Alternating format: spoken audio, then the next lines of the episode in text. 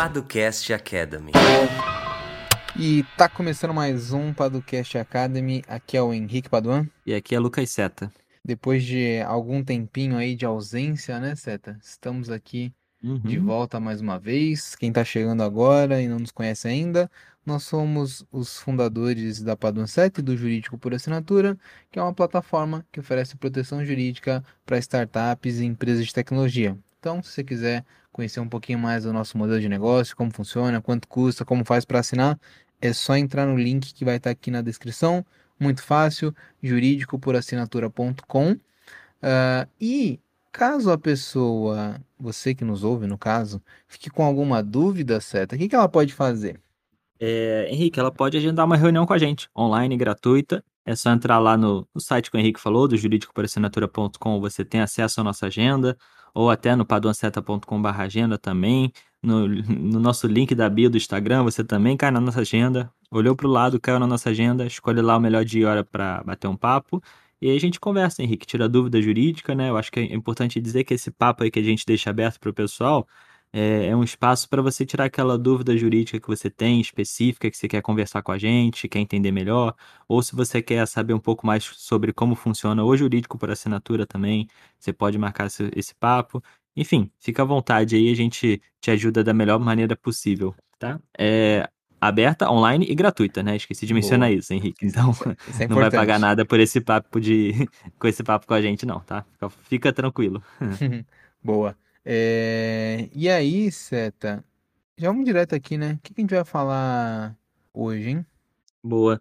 Hoje a gente vai falar um pouquinho sobre as lições do caso é, PagSeguro e Tilix, Henrique. Não sei se a pronúncia é exatamente Tilix ou Tilix, enfim. A matéria do Intercept saiu, se não me engano, agora dia 16 de outubro e ficou bem famosa no, no LinkedIn, nos sites de notícias sobre empreendedorismo, inovação, startups. A gente vai contar um pouquinho sobre esse caso e essas lições aí jurídicas e negociais que a gente pode extrair a partir disso. Boa, bora lá então.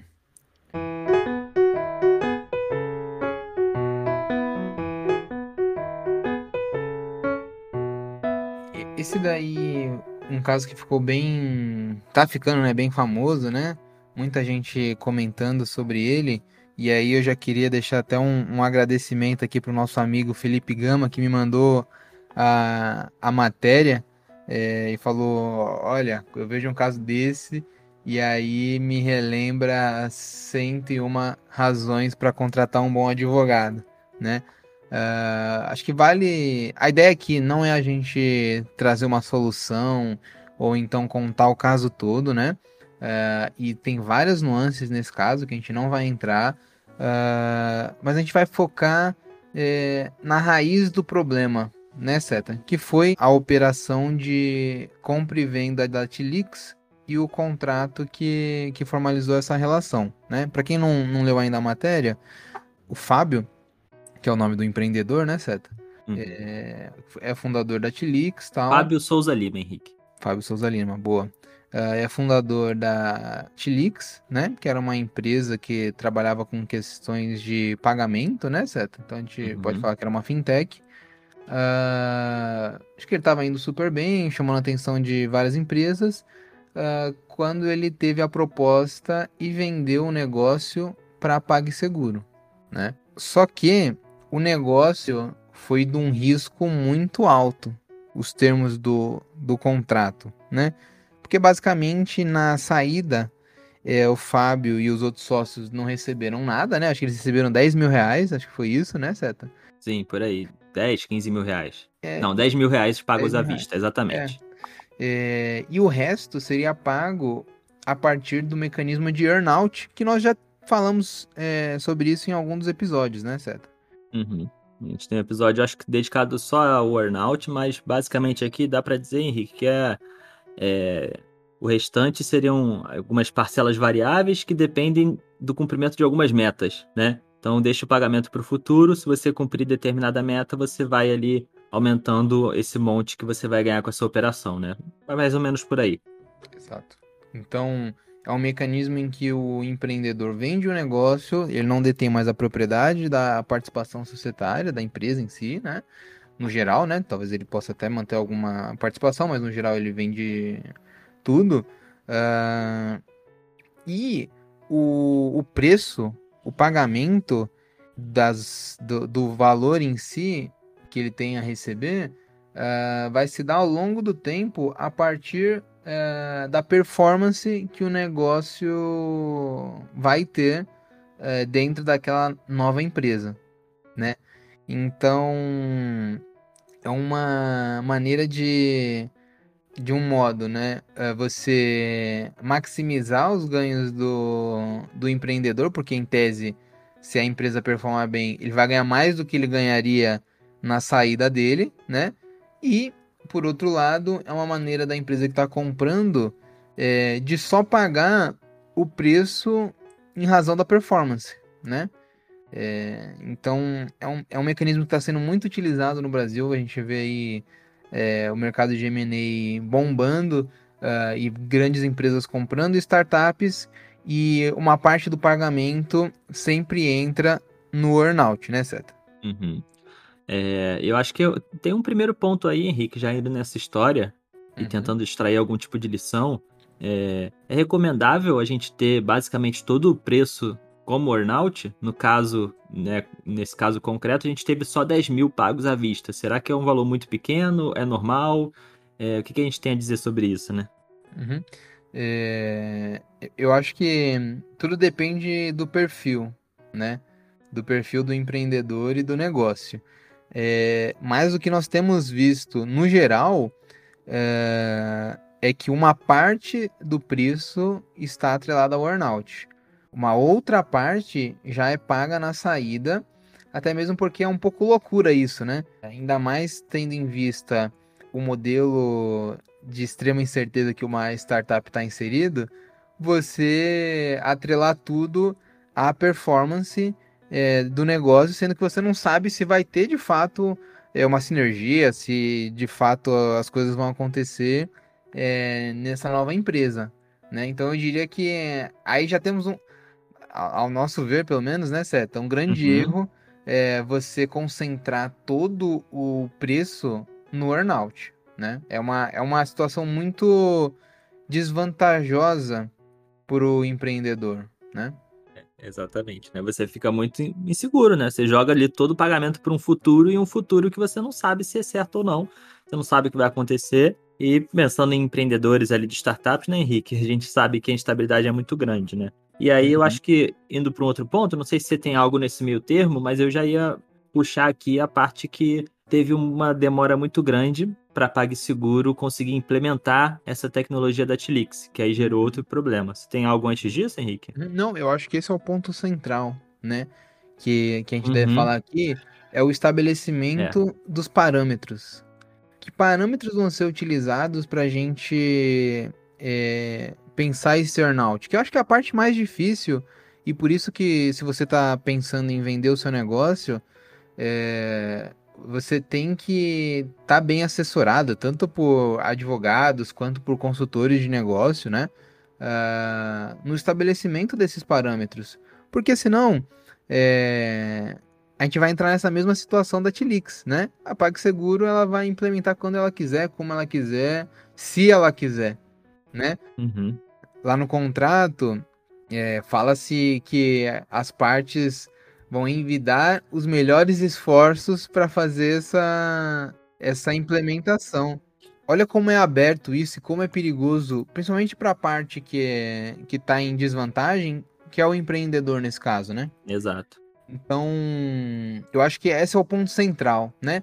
Tudo bem, a gente tem uma questão de. É um pouco loucura você colocar tudo como é, earnout, mas, ainda que você coloque, você tem que cravar bem essas, esses parâmetros. Não vou colocar nem metas, tá, Seta? São parâmetros uhum. e obrigações que as partes têm que cumprir para que aquilo seja possível, né? Senão você cria uma, uma obrigação, uma situação impossível para uma das partes, né? É, exatamente. Eu acho que Ainda mais quando você mistura uma cláusula como essa, que fala de envindar melhores esforços, né? O que são melhores esforços? Quanto tempo isso vai demorar? Né? E se não acontecer? E se nossos esforços não forem suficientes? Né? O que, que acontece? Isso a gente tem de um lado isso, e do outro lado tem essa cláusula de earnout que o, o empreendedor está dependendo do sucesso né, desse sucesso da empreitada, vamos dizer assim, para ele ter algum tipo de retorno. E aí o que, que acontece? Se os melhores esforços não forem suficientes, a integração ali entre aplicativo e software, ou seja, essa implementação não acontecer, em tese você tem a empresa dele ali basicamente parada, sem faturar, né? Porque se a uhum. implementação não aconteceu, você não fatura nada. E se ele depende do sucesso da empresa e a empresa está parada porque não houve implementação, o que, que ele ganha de earnout, Henrique? nada, né? Na dica então, de assim, nada. É, a gente chega. É, a gente chega numa situação que é muito triste, né? E, e foi basicamente isso que aconteceu, né, Henrique? Exato. Uh, e aí, é, até pra gente ser um pouco propositivo aqui, né, Seta? É, uhum. O que, que, a uhum. gente aprende com esse, com esse caso, né? Primeiro, uh, esteja ou seja bem assessorado. Isso daí acho que está bem evidente que o Fábio não foi bem assessorado lá atrás, né? Uh, acho que eu vi até outras pessoas falando sobre isso, pessoas do mercado. Uh, tá uma situação muito clara de que foi algo no sentido: ah, não, pô, vamos assinar isso aqui mesmo, é, o negócio tá bombando, vai dar tudo certo, né? É, o que a gente está vendo que não dá, né? E só confirma e fortalece o nosso entendimento da prevenção, né, Seta? Porque depois uh, você vai tentar pela via judicial, pela via arbitral, não sei, e dificilmente você vai conseguir, porque o contrato, porque o acordo que as partes travaram não vai ser bom, né? Ou então não vai ser equilibrado, não vai ter uh, os mecanismos de proteção que você necessitaria. Né? Então, primeiro ponto, é, seja bem assessorado, tanto juridicamente, contabilmente, negocialmente, né? É, isso é super importante. Exatamente. Segundo ponto, entenda a lógica do earnout, né? É, e se isso faz sentido para sua vida ou não. Né? Isso é, é super importante. É, terceiro ponto, pense com carinho e com inteligência os parâmetros que vão ser estabelecidos caso você é, aceite ou opte pelo modelo de earnout, né? Acho que boa parte das, das empresas tem colocado isso como condição para acontecer a operação e tudo bem, né? Não é um, um, não é uma coisa ruim, né? O problema é quando você não tem parâmetros claros uh, de como isso vai acontecer uh, e além disso, né? E acho que pode ser até um quarto ponto, Seta, você tem que ter as condições para fazer com que as metas e os parâmetros aconteçam, se concretizem, né? Porque se você não tiver é, poder decisório, se você não tiver os meios necessários para fazer isso acontecer, você não tem mais um, um earnout, né? Você tem uma quase como uma benesse que a empresa pode te dar ou não pelo atingimento daquelas metas ou daquelas situações futuras, né? Já uhum. que você não tem os meios necessários para alcançar aquilo ali. Então, uh, eu acho que bom estabelecimento de parâmetros, que é a parte mais difícil nesse tipo de operação, uh, e uh, a estruturação desse sistema decisório, então do cargo que você vai ocupar, ou então qual a equipe que você vai ter, onde você pode é, modificar ou não, isso é super importante e tem que estar descrito é, no seu contrato de compra e venda, não pode ser uma coisa só de boca, né, Sérgio? Uhum. E senão você tem um earnout que não depende de você, ou seja, você fica totalmente à mercê, né? Uhum. É, você não, não tem nenhum tipo de gerência sobre o que vai acontecer, como é que você vai é, conseguir trabalhar para que isso aconteça, você cumpra e você ganhe aquele valor previsto no earnout, né? Então, é, isso que o Henrique falou é essencial. E a gente vê, essa parte que você falou, Henrique, de ser bem assessorado, etc., é algo muito evidente por essa cláusula, né? Em que a gente fala de, pô, como é que a gente não vai prever nenhum tipo de prazo, né? É, para que haja essa integração. Se o foco da operação era justamente integrar o serviço dele, por exemplo, da Tilix no PagSeguro, é essencial que a gente preveja algum tipo de prazo quanto a isso, né? É, ou enfim, como isso vai se dar de forma bem específica para que a gente não tenha nenhum tipo de surpresa futura, né? E ao mesmo uhum. tempo, se for prever um prazo, o que, que acontece se esse prazo não for cumprido? Né? Vai acontecer alguma coisa? O que, que vai acontecer? Né? Então, esse tipo de coisa é essencial e que acabou faltando nesse caso, né, Henrique? São duas lições, assim, duras, né? A gente viu aqui na prática, pelo, pelo que a gente leu do caso, muito duras e que aconteceram. Uhum. Exato. é isso, né? E aí, uh, agora a gente tem que aguardar é, os próximos episódios dessa, dessa novela, quase uma novela, né?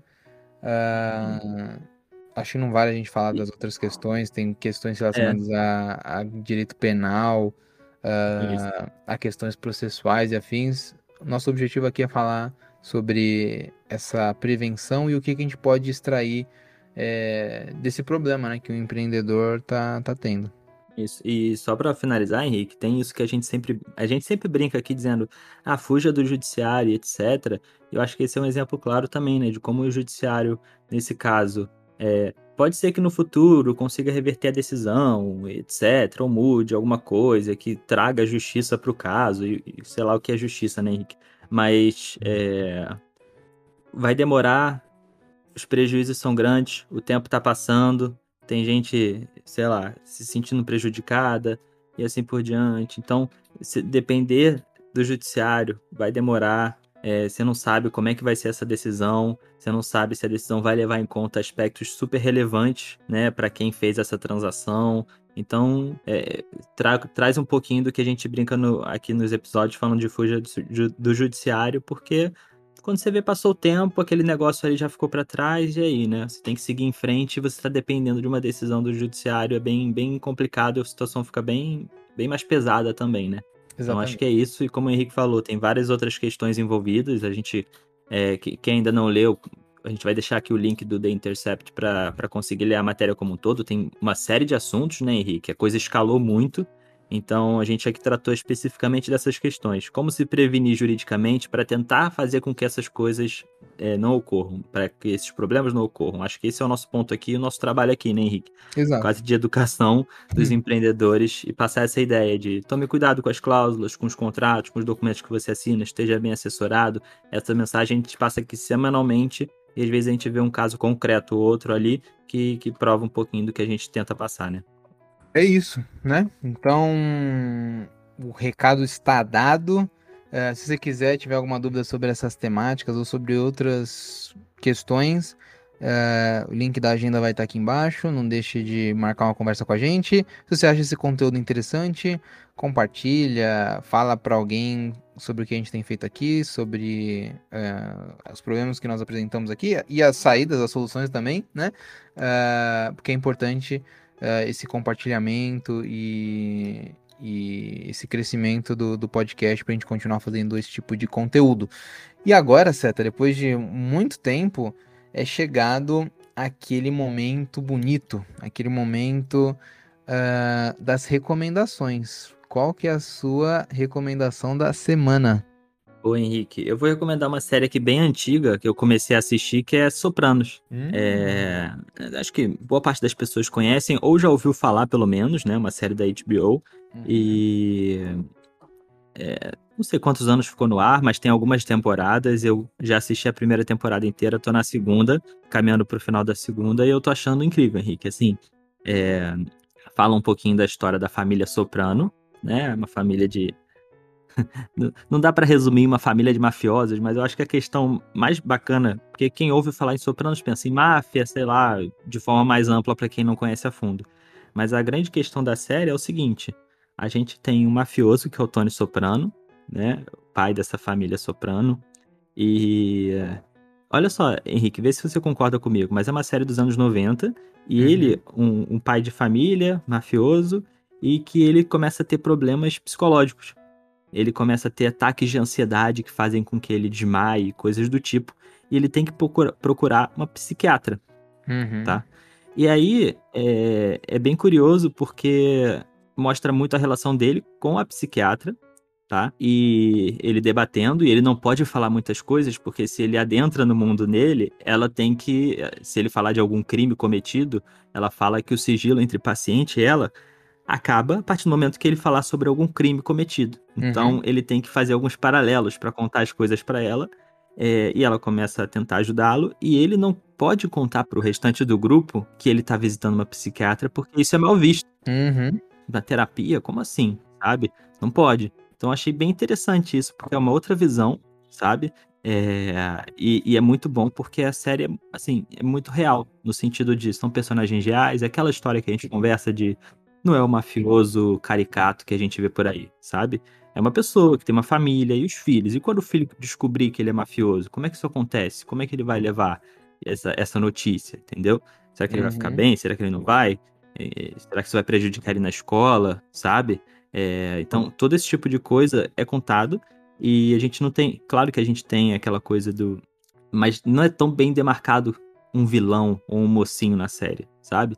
São todas pessoas que têm lado bom, lado ruim e isso faz com que se tornem muito mais reais do que normalmente são, sabe? Em algumas séries ou filmes que as pessoas e personagens são muito caricatos. Então, eu tô gostando bastante, tô assistindo assim direto. Maneiro. E não sei, nas próximas temporadas se piora, se melhora, mas até agora eu tô achando, tô achando incrível, cara. Recomendo pra todo mundo aí que ainda não teve a oportunidade de assistir.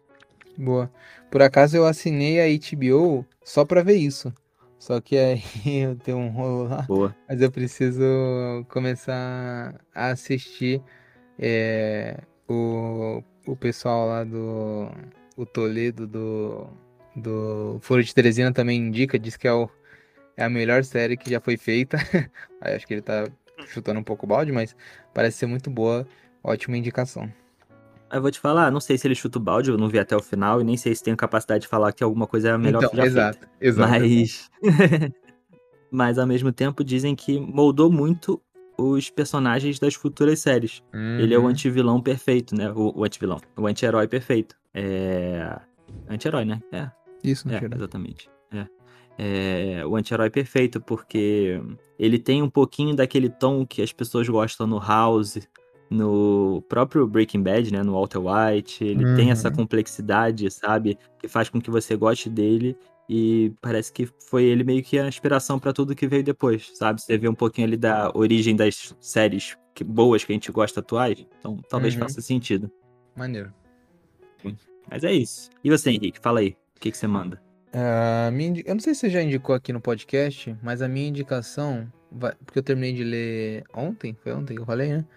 É o livro Sociedade do Cansaço, do filósofo. Aí, eu- como é que pronuncia o nome dele, hein, Seta? Bong Joon-ho? Bong Joon-ho? Byung-Chul Han, Caraca, eu confundi com o, com o diretor do do... Parasita. É. Isso. É, exatamente. É o Byung-Chul Legal que minha cabeça... Minhas duas referências. de, de Eu Coreia. gosto muito do trabalho dos dois. É, mas é isso aí. Byung-Chul Han, né? Isso, isso. É, Isso aí. Byung-Chul Han. Hum. E aí, é, o livro é uma pancada no estômago de um ser humano contemporâneo, né? É, o que ele, ele, ele faz um grande diagnóstico, né? Acho que essa Uhum. é, é, o, é a beleza do livro, que é o diagnóstico de como a gente vive e como a gente pensa na atualidade, né? É, colocado aí nessa, que ele chama de sociedade do desempenho, e quando a gente trabalha com empreendedorismo, quando a gente empreende, é, acho que isso é elevado numa categoria até maior, né, certo? Obviamente que tá todo mundo inserido nessa sociedade, no geral, né?